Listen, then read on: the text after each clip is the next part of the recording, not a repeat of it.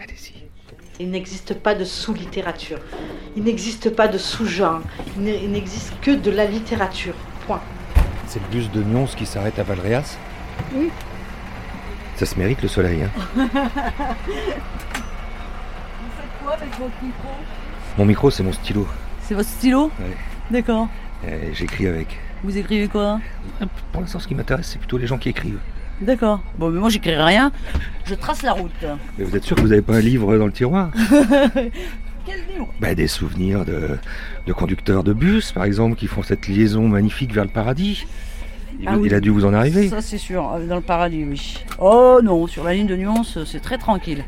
Et Valréas Valérias aussi.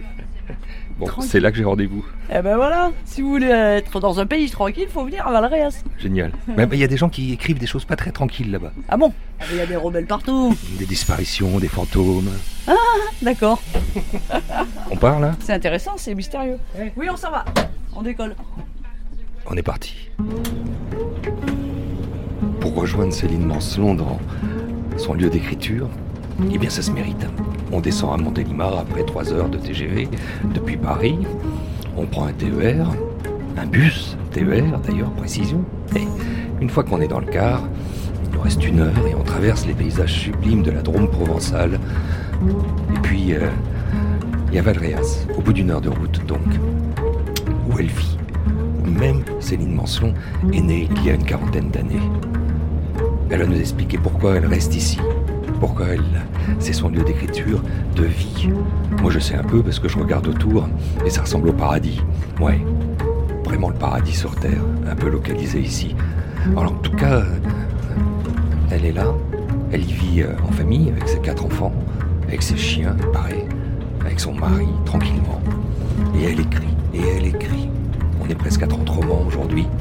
Depuis 2012, elle est écrivain, elle en vit de sa plume.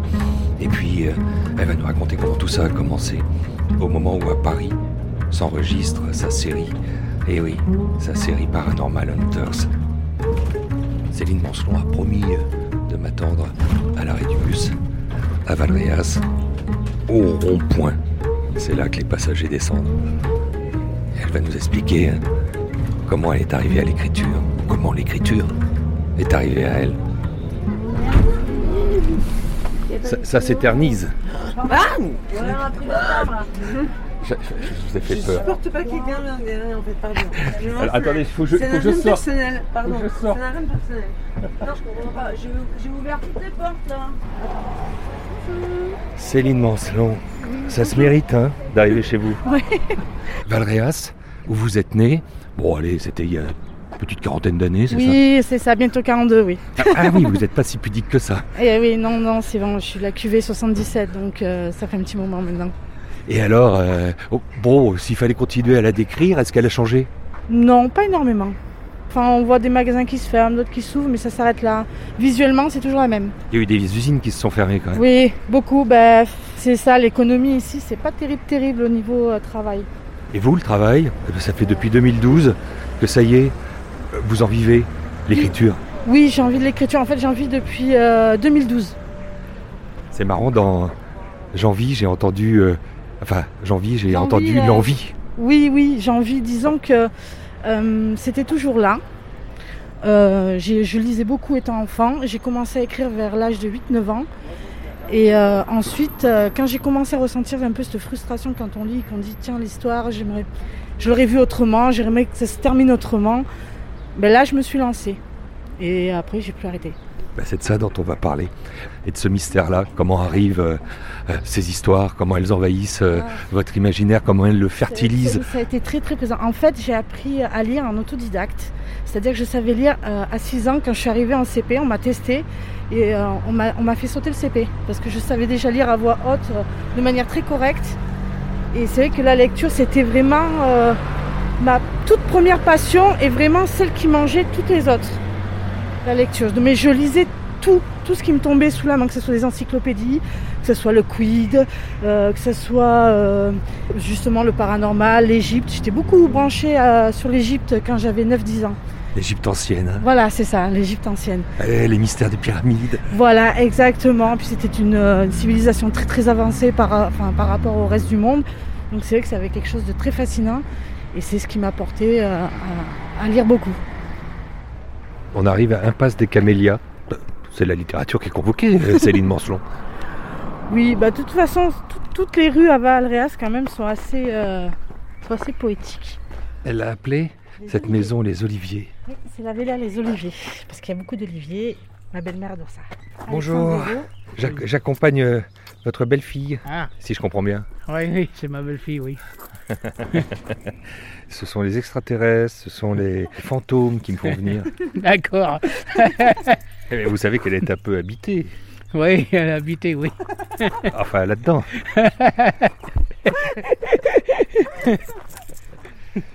Alors, on est là, chez vous, Oui. et c'est le calme qui va nous accueillir pour qu'on puisse parler, par exemple, euh, de sa jeunesse. Des choses comme ça, qui venaient quand elle était déjà petite. Parce que déjà petite, elle écrivait. Ah oui, oui. Mais je suis pas trop au courant, moi, pour ça. Vous l'avez lu? Oui, j'ai lu des bouquins, ouais. Et Enfin, j'ai lu, j'ai écouté parce que euh, je vois pas bien. J'ai un problème aux yeux et je vois pas bien. C'est ce que je fais. J'écoute un peu les bouquins sur, euh, sur la radio. Et elle vous tient? Ah, c'est pas mal. Il y en a un que j'ai lu, il est pas mal. Ah là là. Très cher Annick, on cherche le calme. Ah ben, il fait calme ici. On se met où alors? Vous pouvez vous mettre là, je sais pas. On va parler de ses livres. Ah. Ah bah quand même Il y a le micro qui bouge tout seul. Non, mais je pense que c'est parce qu'il est un petit peu trop lourd. C'est pas un truc euh, pas très normal quand même. Je dirais pas, euh, Céline Man- Mancelon, que c'est paranormal, mais c'est assez drôle de commencer l'entretien comme ça, avec le micro qui bouge tout seul. C'est vrai. Mais, et Vous vous avez fait tourner les tables? Hein? Vous avez déjà fait tourner les tables? Non, non, jamais, parce que en fait, je, je respecte un peu euh, le code qui dit que ce n'est pas un jeu, la mort n'est pas un jeu, on n'appelle pas qui on veut comme ça, on laisse les morts tranquilles.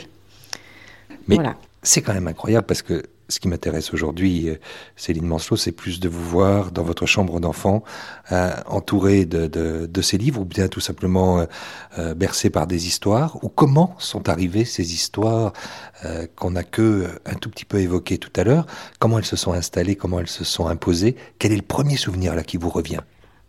Le premier livre que j'ai appris à lire toute seule, qui parlait d'un, c'était un livre cartonné très dur, avec juste deux, deux trois phrases, qui parlait des aventures d'un petit chaton noir. Et je me revois en train de décrypter le petit chat, et vraiment avec toute la volonté de, de vouloir arriver à lire toute l'histoire complète par moi-même sans qu'on me la lise. Et ça, ça renvoie à quelque chose qui est après le geste que vous avez voulu faire, c'est-à-dire que vous avez voulu apprendre euh, par vous-même à, à- à lire, Oui, et voire même à écrire. C'était parce que les livres, euh, enfin ça remonte tellement loin, c'est difficile de, de s'en souvenir avec exactitude. C'est vraiment, les livres ont, vraiment ce pouvoir-là, m'attirer profondément. Je voulais découvrir toutes les histoires qui, qui, qui recélaient.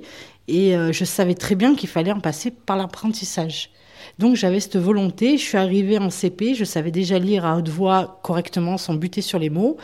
Et je me souviens de ce silence et de ma maîtresse, qui était Madame Arnavon, ce silence qui me regarde et qui me dit Mais tu n'as pas besoin d'apprendre à lire.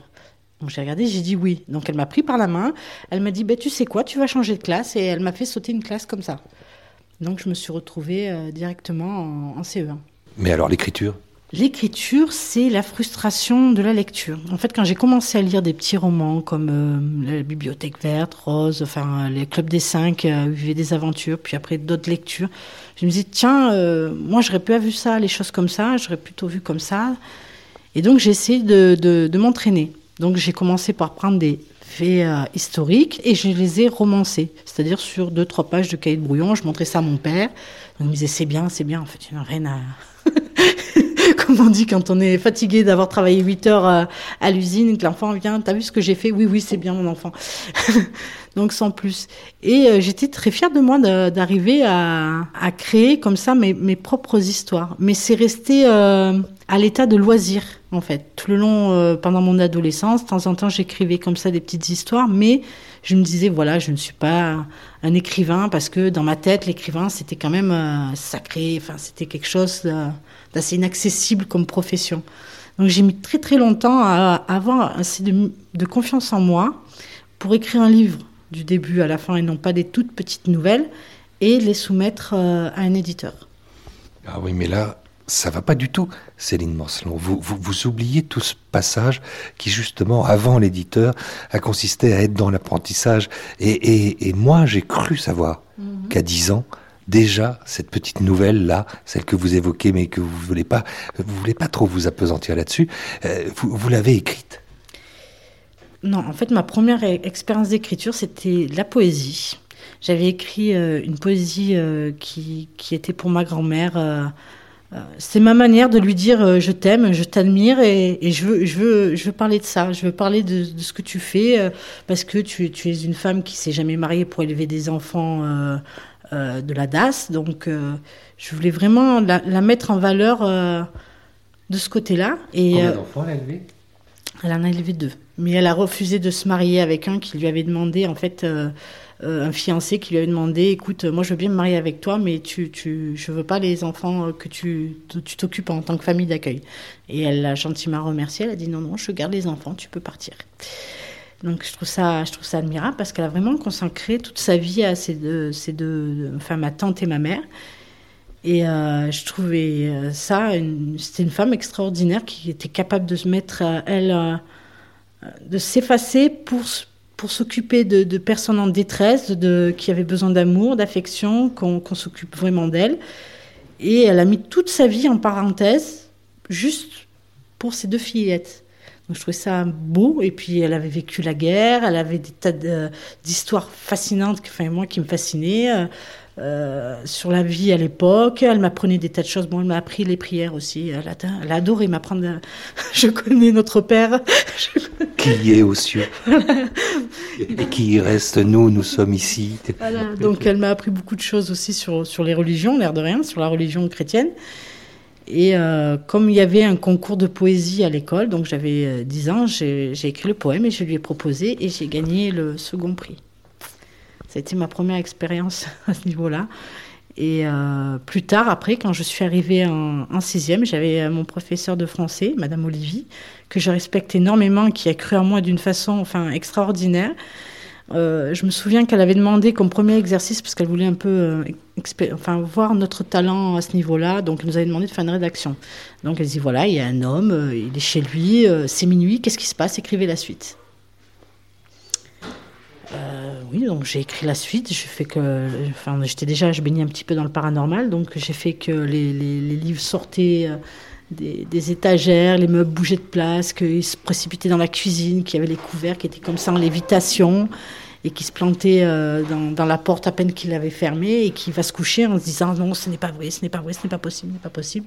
Et qui se lève le matin, tous les livres sont rangés, les meubles sont en place et il rentre dans la cuisine, cette cuisine où les couverts l'avaient un petit peu attaqué, et il se tourne et il voit plein de petits trous dans, dans, la, dans la porte qui lui fait dire ah ben non finalement ce qui s'est passé cette nuit c'était pas un simple rêve c'était euh, ça s'est réellement passé et je suis rentrée chez moi j'ai donné ma copie je suis rentrée chez moi et le lendemain quand je suis arrivée j'ai un copain de classe qui me dit euh, tu sais pas ce qui s'est passé hier euh, la maîtresse enfin la, prof de français euh, elle a passé toute ta rédaction à tout le monde en fait, elle, elle avait demandé à un élève de le lire pendant l'étude et ma rédaction a fait tout le tour des classes.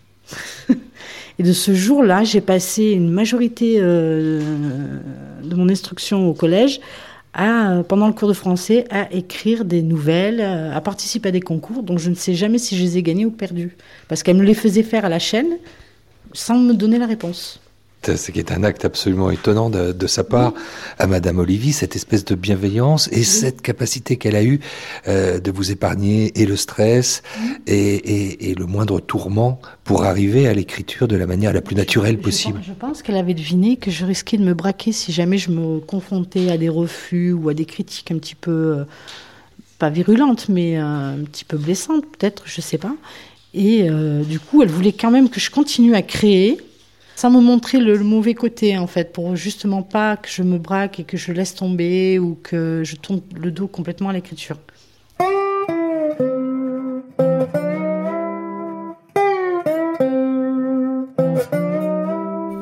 Céline Mancelon, je sais que vous n'aimez pas aller euh, de l'arrière, ou plutôt que vous vous projetez plutôt euh, vers le futur. Mais si on revient à la figure de votre grand-mère et de cette ode que vous lui faites avec ce poème, euh, tout simplement pour lui dire à quel point vous l'aimez et vous l'admirez, euh, elle, elle vous racontait des histoires. Elle, elle voulait raconter en plus de ça, en les scénographiant un peu, puisqu'il y a même le feu, comme, comme, euh, comme à l'époque des contes.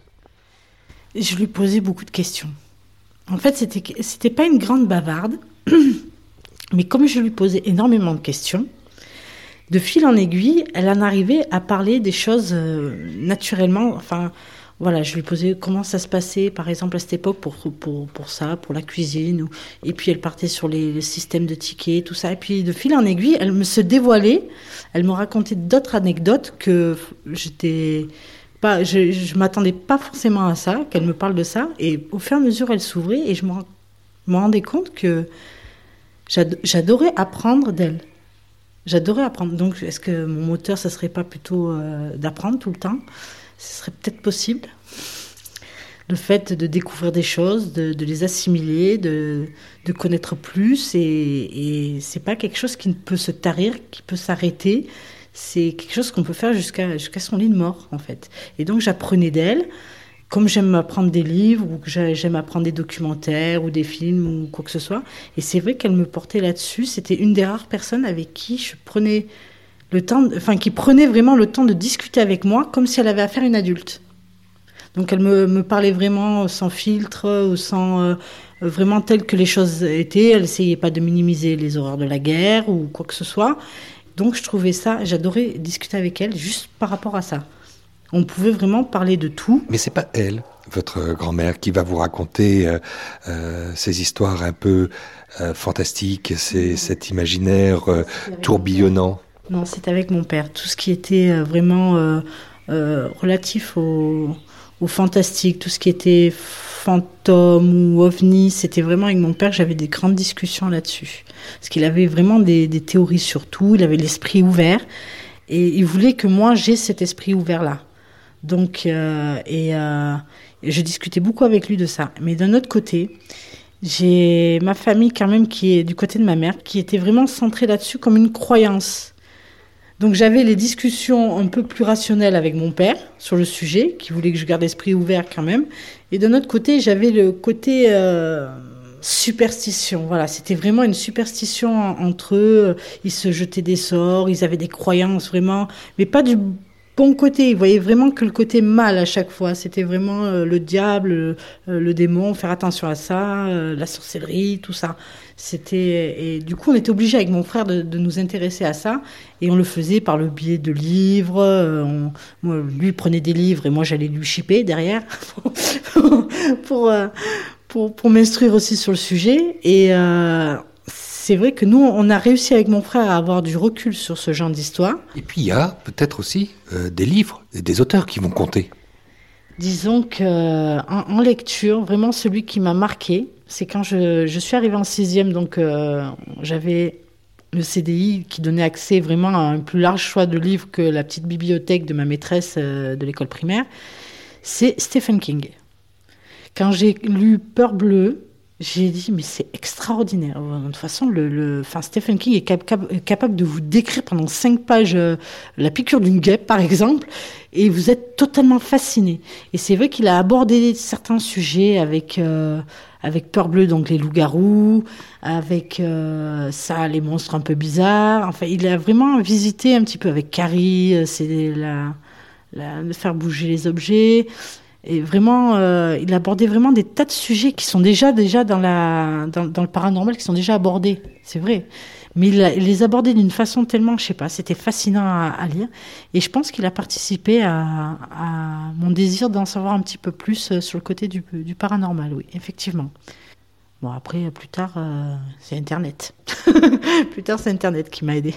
Alors ça, c'est important, parce qu'aujourd'hui, on parle, Céline Mancelon, à un auteur, une auteure, qui a une communauté derrière elle, et qui, euh, évidemment, euh, euh, vit aussi de tout le contact que vous pouvez avoir avec eux. Mais sauf qu'Internet, il vous nourrit comment? Disons que c'est c'est comme avoir une porte. Et de temps en temps, vous l'ouvrez, il y a plein de monde derrière. Mais quand vous, vous ne pouvez plus supporter, je veux dire, par exemple, vous êtes dans une salle d'attente, il y a du monde autour de vous, vous, êtes, vous allez chez votre médecin, vous êtes obligé d'endurer un petit peu cette pression euh, sociale, euh, de, de, de, discuter avec les gens, de vous lier avec les gens. Et c'est vrai qu'Internet offre cette possibilité, c'est-à-dire que quand vous vous sentez d'ouvrir la porte, vous l'ouvrez, et quand vous ne vous sentez plus, vous pouvez la refermer. Donc c'est vrai que c'est ça, c'est magique. Euh. Et donc on peut avoir aussi ce contact un peu plus rapproché avec les lecteurs. Je pense que ça a changé beaucoup de choses aussi. Euh, euh, avant, l'écrivain était vraiment en, autarcie, mais enfin il était le seul moyen de le voir, c'était quand il venait dédicacer des livres, d'avoir aucun contact avec lui physique en dehors de ça, c'était très difficile. Et alors que là, je pense qu'on a on a fait sauter avec Internet, on a fait sauter une barrière. Je ne sais pas encore si c'est une bonne chose ou une mauvaise chose cette barrière qui a sauté euh, entre l'auteur et, les lecteurs. Donc d'un côté oui, j'ai envie de dire parce que voilà, ça désacralise un peu euh, l'auteur ou l'écrivain et on voit voilà, ce sont des êtres humains comme tout le monde. Et ce que je pensais pas du tout quand j'étais petite. Pour moi, l'écrivain c'était un monstre sacré. Et, mais par contre, on ouvre aussi une forme d'intimité, on donne accès à une forme d'intimité. Et je ne sais pas si c'est euh, vraiment une bonne chose. Euh, le retour peut-être euh, peut-être un peu dangereux, je pense. Vous avez l'impression, euh, Céline Mancelon, que vous êtes quelqu'un qui luttait pour imposer une certaine idée de la littérature populaire, ou en tout cas d'un amour de la littérature populaire? J'aime la littérature populaire. Moi, ça me dérange pas qu'on me dise, voilà, tu es un auteur euh, de littérature populaire ou tu, tu, tu divertis juste. J'ai pas cet élitisme un peu en, en, projet, en projet de, de, futur, me disant, voilà, je veux qu'on me reconnaisse, tout ça. Non, non, mais vraiment, mon objectif, quand je commence à ouvrir mon fichier, que je commence à écrire une histoire, je pense au lecteur ou à la lectrice, c'est comment je vais l'amener dans mon univers, dans un univers comme ça qui va lui changer les idées parce que bon ben voilà, on est tous pris un petit peu par le quotidien de temps en temps. Donc quand on l'ouvre un livre, on veut se sortir à la limite on ouvre une porte sur euh, sur quelque chose qui va qu'on va changer d'idée, on va plus penser peut-être aux factures ou, ou aux soucis avec le petit dernier, enfin bref. Donc ce, cet aspect-là, divertir les gens, ne me dérange absolument pas.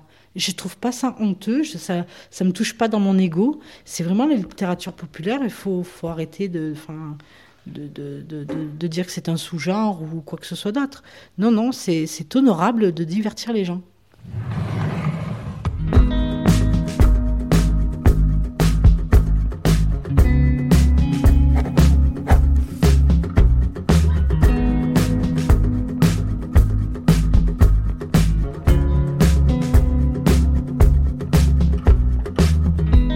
Présente Le choix du libraire.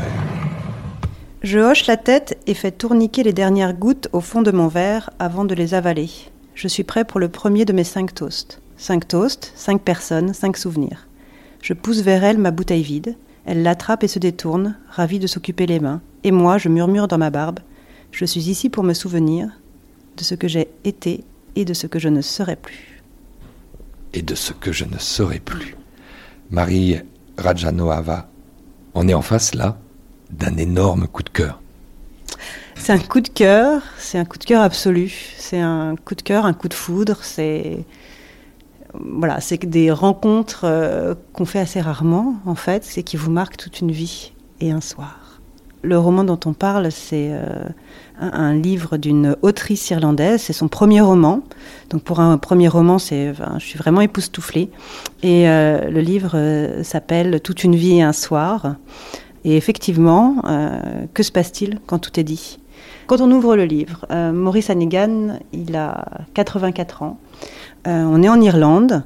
Il est assis au bar d'un hôtel et en fait, il commence cinq verres. Il va commencer par une bière et ensuite il enchaînera avec les meilleurs whisky. Et en fait, à chaque verre, il porte un toast à une personne de sa vie. Et déjà, cette, idée d'avoir cinq verres, cinq personnages, cinq chapitres, je trouve que c'est une idée euh, euh, splendide. Et donc, du coup, Maurice, il a 84 ans et il va, euh, pour nous, dérouler sa vie en cinq phases. Et c'est un roman qui est vraiment voilà, magnifiquement écrit, très touchant. Euh, rien que d'en parler, j'ai le j'ai le, cœur qui se serre, la gorge qui se noue. J'ai trouvé que ce roman était euh, vraiment splendide. En fait, euh, Il faut s'imaginer un, vieillard bourru de, de, 20, de, de 84 ans qui... Euh, il est au bout du chemin, il a perdu beaucoup de gens qui ont, qui ont compté pour lui. Et pour la première fois, en fait, il se raconte. Il raconte sa vie, il se raconte aussi lui. Et ce qui est très touchant, c'est que c'est euh, un homme euh, qui a vécu une vie avec où les sentiments n'étaient pas apparents. il avait beaucoup de pudeur, de retenue. C'était aussi dans son éducation, sa façon d'être. Et il admet lui-même un peu de bêtises aussi. Donc il y a tout cet amour qu'il avait pour sa femme, tout cet amour et cette admiration qu'il avait pour euh, a pour son fils, qui n'ont jamais été euh, dites euh, du vivant de sa femme, tous ces témoignages, cette indifférence feinte alors qu'en fait il suivait pas à pas la carrière de son fils mais il ne lui montrait pas. Enfin il y a ce serait comme voilà, c'est un, homme qui aurait vécu caché, euh, qui aurait enfoui tous ses sentiments en ayant une, euh, très forte sensibilité toute sa vie, parce que par exemple, euh, il a perdu sa petite sa petite Molly, et toute sa vie, il a continué à lui parler, à l'imaginer, à lui parler dans sa tête. Donc il a quand même un côté très sensible, mais il a renfermé ça. Et là, on est vraiment à la, à la, à la fin. il a 84 ans. Et euh, ben, il, ouvre, il ouvre son cœur et il dévoile ses regrets, euh, les choses qu'il aurait dû faire, les choses qu'il aurait dû dire et qu'il n'a pas faites. Et en ça, c'est vraiment très émouvant. Alors, euh, dit comme ça et avec toute l'émotion qui est dans ma voix, on a l'impression qu'on va pleurer à chaque page. Alors, j'ai pleuré, euh, j'ai ri aussi, il faut le dire. Euh, il y a vraiment des moments, euh, voilà, très caustiques où il parle à sa, à sa, à son fils et qui, voudrait l'envoyer en maison de retraite et il lui dit "Tu me vois jouer au bingo devant la télé en faisant le guignol avec une troupe de vieilles en cardigan?" Et puis il y a des choses qu'il faut pas dire. On ne dira pas la fin, par exemple, Marie. Mais toute une vie et un soir d'Anne Griffin, c'est aux éditions Delcourt. C'est publié cette année. Hmm. On dit que c'est Anne Griffin peut-être euh, euh, le prochain grand nom de la scène littéraire euh, irlandaise. Et puis donc me revient à l'esprit l'un des grands noms de cette scène littéraire qui est Samuel Beckett, qui disait ce ne sont pas les livres qui sont importants dans la vie, ce sont les rencontres. Ah bah alors je vous invite à rencontrer toute une vie un soir d'Anne Griffin, vraiment de du fond du cœur.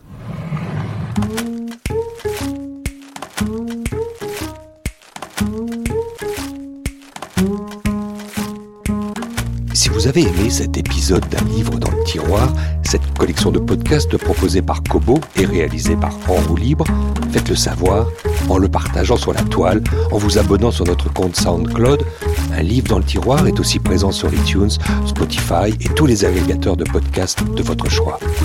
Toute la bibliographie de l'auteur et d'autres informations sur l'auto-édition sont disponibles sur le blog www.kobowritinglife.fr.